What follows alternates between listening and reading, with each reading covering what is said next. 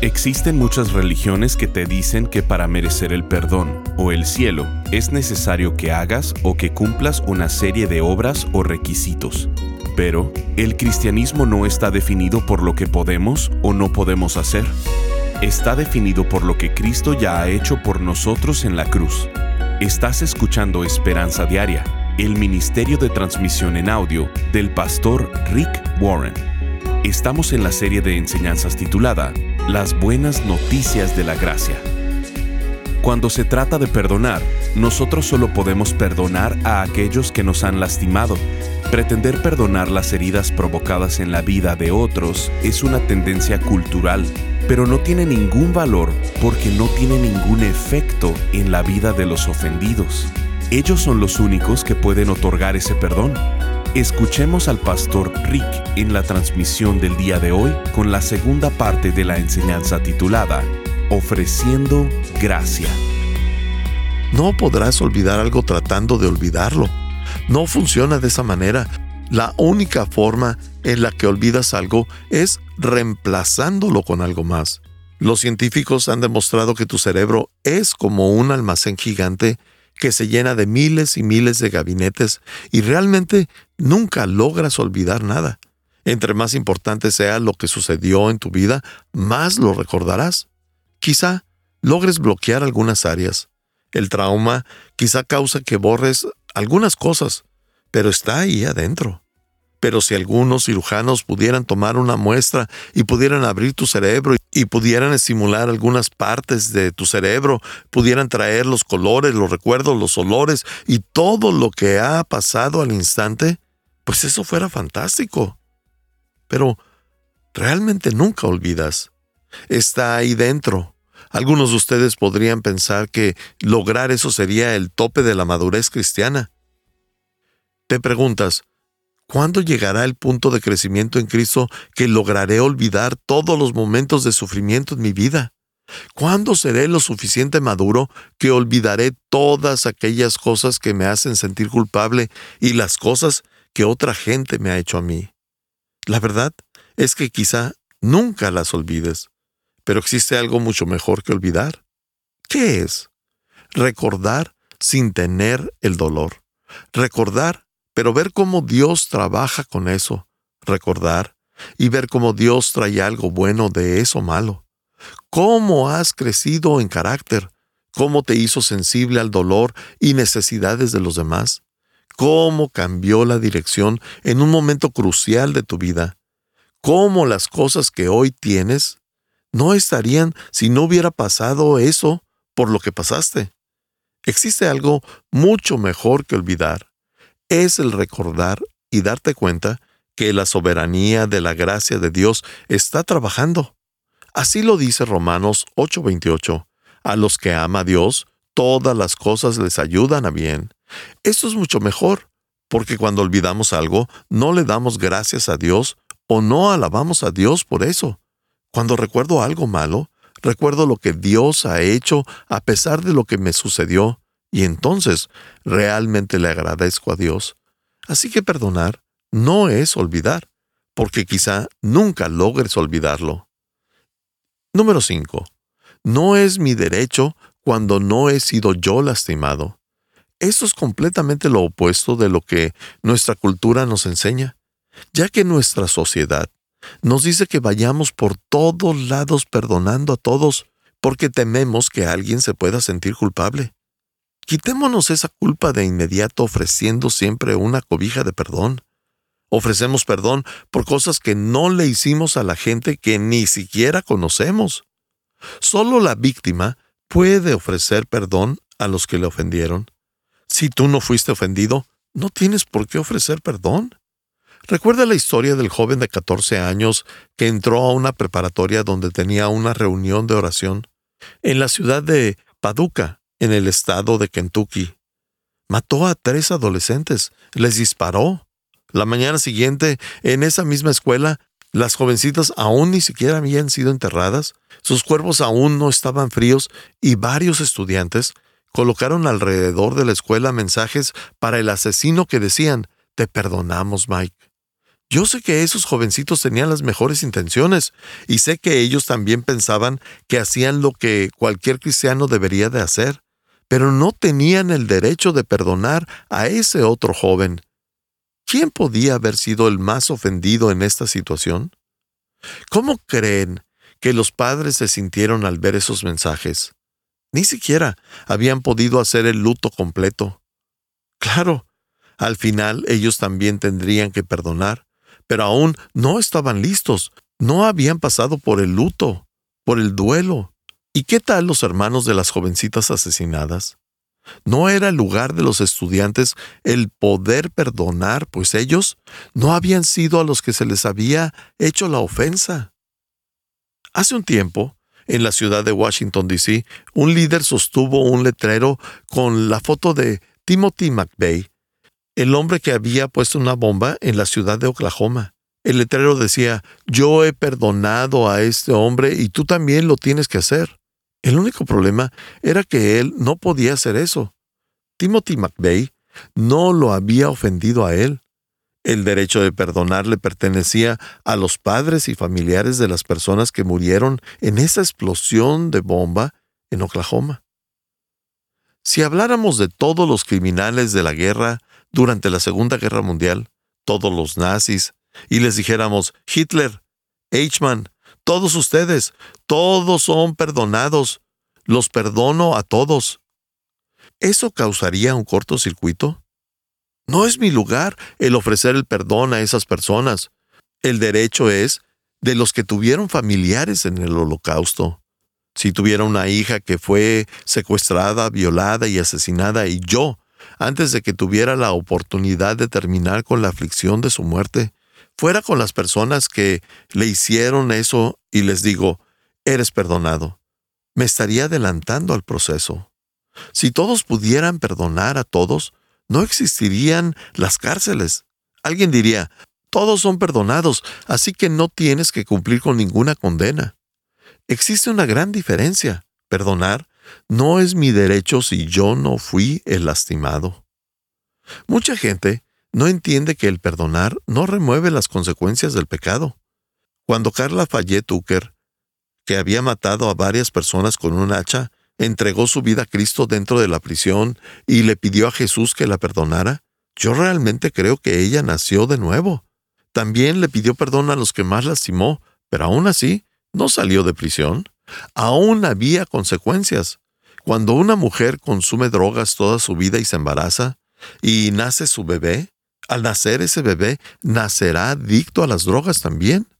La madre quizá diga, Amado Jesús, por favor, perdóname por mis pecados, y ella al instante será perdonada, pero el bebé nacerá adicta a las drogas. O aquellas personas que dicen, viviré mi vida como yo quiera, me acostaré con quien sea y viviré una vida de promiscuidad. Y cuando conocen a Cristo dicen, Jesús, por favor perdóname y limpia mi inmoralidad. Y también son perdonados instantáneamente. Pero aún así, podría ser que terminen con una enfermedad de transmisión sexual o quizá mueran de HIV. Una persona que deja a su esposo o a su esposa e hijos por tener una aventura, una infidelidad, y rompe con su matrimonio, y después regresa y dice, Dios, perdóname, por favor, yo sé que fue tonto lo que hice, fue egoísta, no debía hacerlo, estuve mal. Ellos son perdonados instantáneamente por medio de Jesucristo, pero eso no remueve las cicatrices que quedan por quebrantar un hogar. Cicatrices en los hijos, en los dos cónyuges y todos los demás hay consecuencias. El perdón verdadero no es un término barato que utilizas y crees que al usarlo todo se arreglará. Está reservado para pecados mayores y está reservado para que lo otorguen las personas que fueron ofendidas. ¿Qué es el perdón genuino? La Biblia nos enseña que el perdón genuino tiene cuatro puntos. Número uno, recordar cuánto he sido perdonado. Recordar cuánto ya yo he sido perdonado, cuánta gracia he recibido por parte de Dios. En Efesios 4:32 dice, sean amables unos con otros, Sean de buen corazón y perdónense unos a otros, tal como Dios los ha perdonado a ustedes por medio de Cristo. Esta última parte dice, por medio de Cristo. No hemos sido perdonados porque lo merecemos. No has sido perdonado porque prometiste no volverlo a hacer. Eres perdonado porque has puesto tu fe en Cristo. Este es el punto de partida para un perdón genuino. Si no te sientes perdonado, entonces no querrás perdonar a nadie. No vas a querer que ellos experimenten eso. Tú eres duro contigo mismo, por lo cual serás duro con los demás. Pero entre más gracia recibas, más gracia vas a poder otorgar a los demás. Entre más perdonado te sientas por Cristo, más otorgarás perdón a los demás. Jesús nos dijo esto. Un día, una persona se acercó a Jesús y enfrente de varios líderes tomó una caja de alabastro con un perfume muy caro y lo vació y lavó los pies de Jesús. Estás escuchando Esperanza Diaria. En un momento, el pastor Rick regresará con el resto del mensaje de la transmisión de hoy. La vida nos enseña que obtenemos lo que merecemos, que en verdad no hay nada gratis. Estamos conscientes que debemos trabajar duro y que las cosas cuestan sudor y esfuerzo. Constantemente pensamos y decimos, si algo va a suceder, lo voy a tener que hacer yo. Pero esa es la ética del trabajo del mundo el problema con esto es que creemos que Dios se relaciona con nosotros de esta manera y Él no nos trata bajo esos conceptos. Él nos trata con su gracia. Para nosotros es complicado identificarnos con Dios porque vamos por la vida creyendo que debemos merecer su perdón, merecer tener una relación con Él. Pero la definición de la gracia de Dios es, Dios nos da lo que no merecemos. El pastor Rick está sumamente interesado en que comprendamos el significado de la gracia de Dios. Por esto, nos explica en seis enseñanzas cómo vivir y abrazar la gracia extraordinaria de Dios. Los títulos de la serie son La gracia de salvación, La gracia que nos sostiene, La gracia que nos restaura, La gracia que libera, Ofreciendo gracia y viviendo en la sorprendente gracia de Dios. Creemos que esta serie debe formar parte de tu audioteca para que puedas consultarla cada vez que necesites reafirmar la gracia de Dios en tu vida, la de tus amigos o familiares. Te invitamos a ser parte de Esperanza Diaria. Visítanos en pastorricespañol.com y contribuye económicamente con este ministerio con cualquier cantidad. Como agradecimiento, te enviaremos las seis enseñanzas de la serie titulada las buenas noticias de la gracia en formato MP3 de alta calidad descargable. Visítanos hoy en pastorricespañol.com o llámanos al 949-713-5151. Ahora volvamos con el pastor Rick y escuchemos el resto del mensaje del día de hoy. Si todos pudieran perdonar a todos, no existirían las cárceles. Alguien diría, todos son perdonados, así que no tienes que cumplir con ninguna condena. Existe una gran diferencia. Perdonar no es mi derecho si yo no fui el lastimado. Mucha gente no entiende que el perdonar no remueve las consecuencias del pecado. Cuando Carla Fayette Tucker, que había matado a varias personas con un hacha, entregó su vida a Cristo dentro de la prisión y le pidió a Jesús que la perdonara, yo realmente creo que ella nació de nuevo. También le pidió perdón a los que más lastimó, pero aún así no salió de prisión. Aún había consecuencias. Cuando una mujer consume drogas toda su vida y se embaraza, y nace su bebé, al nacer ese bebé nacerá adicto a las drogas también. La madre quizá diga, Amado Jesús, por favor, perdóname por mis pecados, y ella al instante será perdonada, pero el bebé nacerá adicta a las drogas. O aquellas personas que dicen, viviré mi vida como yo quiera, me acostaré con quien sea y viviré una vida de promiscuidad. Y cuando conocen a Cristo dicen, Jesús, por favor perdóname y limpia mi inmoralidad. Y también son perdonados instantáneamente. Pero aún así, podría ser que terminen con una enfermedad de transmisión sexual o quizá mueran de HIV.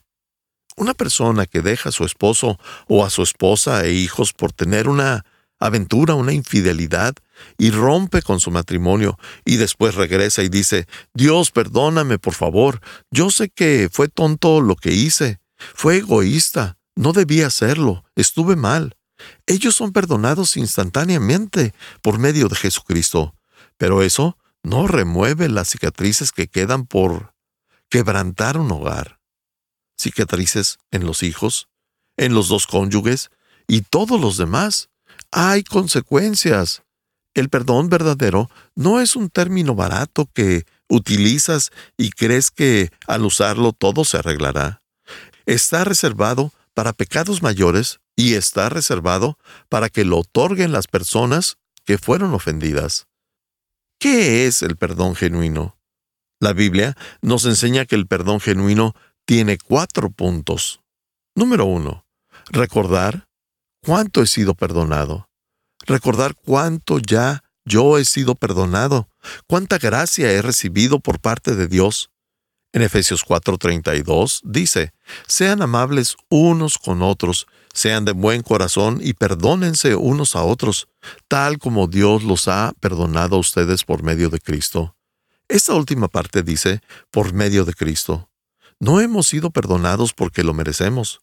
No has sido perdonado porque prometiste no volverlo a hacer. Eres perdonado porque has puesto tu fe en Cristo. Este es el punto de partida para un perdón genuino. Si no te sientes perdonado, entonces no querrás perdonar a nadie. No vas a querer que ellos experimenten eso. Tú eres duro contigo mismo, por lo cual serás duro con los demás. Pero entre más gracia recibas, más gracia vas a poder otorgar a los demás. Entre más perdonado te sientas por Cristo, más otorgarás perdón a los demás. Jesús nos dijo esto. Un día, una persona se acercó a Jesús y enfrente de varios líderes tomó una caja de alabastro con un perfume muy caro y lo vació y lavó los pies de Jesús. En aquellos tiempos solo se usaban sandalias. Los líderes religiosos estaban indignados por lo que había hecho. Primero dijeron, ve ¿Quién está haciendo eso? Esta mujer de mala reputación.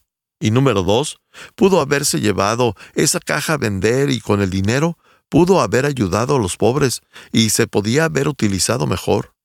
Pero Jesús reprendió a los líderes religiosos. Jesús les dijo, Tranquilos, ella ha sido perdonada tantas veces que ha dado lo más valioso. Ella será recordada desde este día en adelante por sus acciones. Esto fue un acto de adoración, porque ella experimentó la gracia de Dios, por lo tanto, ella ofreció gracia. Todo empieza por recordar cuánto he sido perdonado. Todos hemos sido perdonados varias veces. Número dos, renunciar a mi derecho de vengarme. Ese es el corazón del perdón genuino, renunciar a mi derecho de vengarme. Romanos 12, 19 dice, Nunca tomen venganza, dejen que se encargue la justa ira de Dios.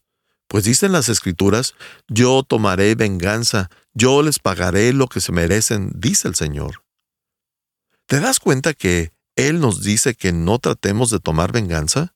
No trates de hacerles pagar, déjaselo a Dios. Tú dices, si yo los perdono, quiere decir que renuncio a mis derechos de hacerles pagar. Eso es exactamente perdonar. Renuncias a tu derecho de vengarte, absorbes el dolor tú solo sin tener que tomar represalias.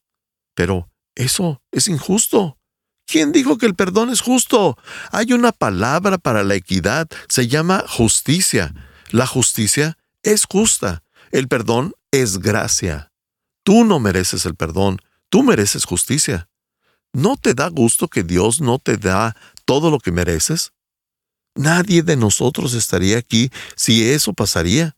Siempre queremos justicia en la vida de los demás, pero no lo queremos en nuestras vidas. Dios nos da gracia y quiere que nosotros ofrezcamos gracia a los demás. Así que tienes que rendir tu derecho a vengarte. ¿Por qué? Nos dice, déjenselo a Dios, porque Él nos ha dicho que Él pagará a los que se lo merecen. La vida no es justa, pero un día Dios va a tomar control del marcador. Un día Dios va a cerrar los libros. Él se encargará de hacer el balance de las cuentas, Él va a arreglar lo que está mal. Quizá muchas veces veas que exista la justicia en el mundo, pero en la mayoría de las veces no lo vemos. Dios es un Dios de justicia y Él se encargará de que el tablero se vea equitativo. Él nos dice, yo me encargaré de todo, así que déjalo en mis manos. ¿Quién puede traer más justicia? ¿Tú o Dios? ¿Quién hará un mejor trabajo? ¿Quién podrá hacer mejor justicia? Él nos dice, yo me encargo, déjame ser el que hace esto, tú solo relájate y mientras tanto déjame llenarte de mi gracia y déjame llenar tu corazón de paz. Cuando te aferras a tu dolor, solo te lastimas a ti mismo, así que tienes que renunciar a tu derecho de vengarte. Número 3. Responder a la maldad con bondad. En el perdón genuino, respondemos a la maldad con el bien. Lucas 6, 27 y 28 dice, Amen a sus enemigos, hagan bien a quienes los odian, bendigan a quienes los maldicen, oren por aquellos que los lastiman. ¿Cómo te das cuenta que has perdonado a alguien? ¿Cómo puedes saber cuando genuinamente lo has perdonado? Oras para que Dios los bendiga. Cuando estás en ese punto en el que ya puedes orar y decir, bendice a ese que me lastimó, sabrás que el perdón ha sido establecido en tu corazón. Cuando puedas ver su dolor y no solo el tuyo. Gente lastimada lastima a otra gente. Lastimamos a otras personas porque nosotros estamos heridos. Si alguien te lastima, es muy posible que dentro de ello haya dolor. Cuando tú perdonas a alguien genuinamente, puedes pasar por alto que te lastimaron y que ellos están lastimados también y que esa es la razón por la que eligieron lastimarte. Por consecuencia de su dolor es que te lastiman otros. Cuando entiendes eso y lo superas, es cuando realmente has perdonado a alguien. Cuando puedes orar para que Dios los bendiga, cuando puedes hacer el bien a aquellos que te hicieron mal, cuando puedes bendecir a los que te maldicen, está respondiendo al mal con el bien. Y te preguntarás, ¿cómo poder hacer eso? Eso es imposible. No podría hacer eso con alguien que me lastimó. Lo podrías hacer si solo haces una cosa, permitir que el amor de Dios penetre cada parte de tu vida. Solo el amor de Dios puede hacer que hagas algo así. En 1 Corintios 13, 5 nos dice, el amor no se irrita ni lleva un registro de las ofensas recibidas. Un día, un hombre estaba teniendo una gran pelea con su esposa. La mañana siguiente, cuando llegó a su oficina, dijo, Anoche mi esposa estaba como histórica. Su compañera de trabajo le dijo, ¿querrás decir histérica? No, histórica. Me recordó todo lo que he hecho mal en mi vida. Estás escuchando Esperanza Diaria si quieres hacerle saber al pastor Rick la manera en que estas transmisiones han tocado tu vida, escríbele a esperanza.pastorrick.com. Ahora volvamos con el pastor Rick, quien nos compartirá un testimonio de un radio escucha. Este mensaje lo recibimos desde México. Hola, pastor Rick. Mi nombre es Paola y soy de la Ciudad de México. Desde que escucho sus devocionales, quiero contarle que mi vida ha sido transformada. Yo era de esas personas que solo escuchando pensaba que ya era suficiente. Después, Dios me fue llevando a congregarme, pero después me convertí en uno de esos cristianos de domingos. Pero le he de confesar que cuando empecé a escucharlo, Dios me ha hablado de tal manera que ha ido cambiando esos malos hábitos. Le agradezco mucho porque a través de sus devocionales he aprendido mucho y ahora sé cuál es mi misión. Deseo y oro para que Esperanza Diaria siga impactando y llegando a más personas. Yo lo comparto con algunas amigas esperando que ellas hagan lo mismo. Que Dios siga bendiciendo su vida y a su familia y que su ministerio siga creciendo. Bendiciones, Pastor Rick. Gracias por acompañarnos. Si quieres mantenerte en contacto con el pastor Rick, visita pastorricespañol.com y síguelo a través de sus redes sociales.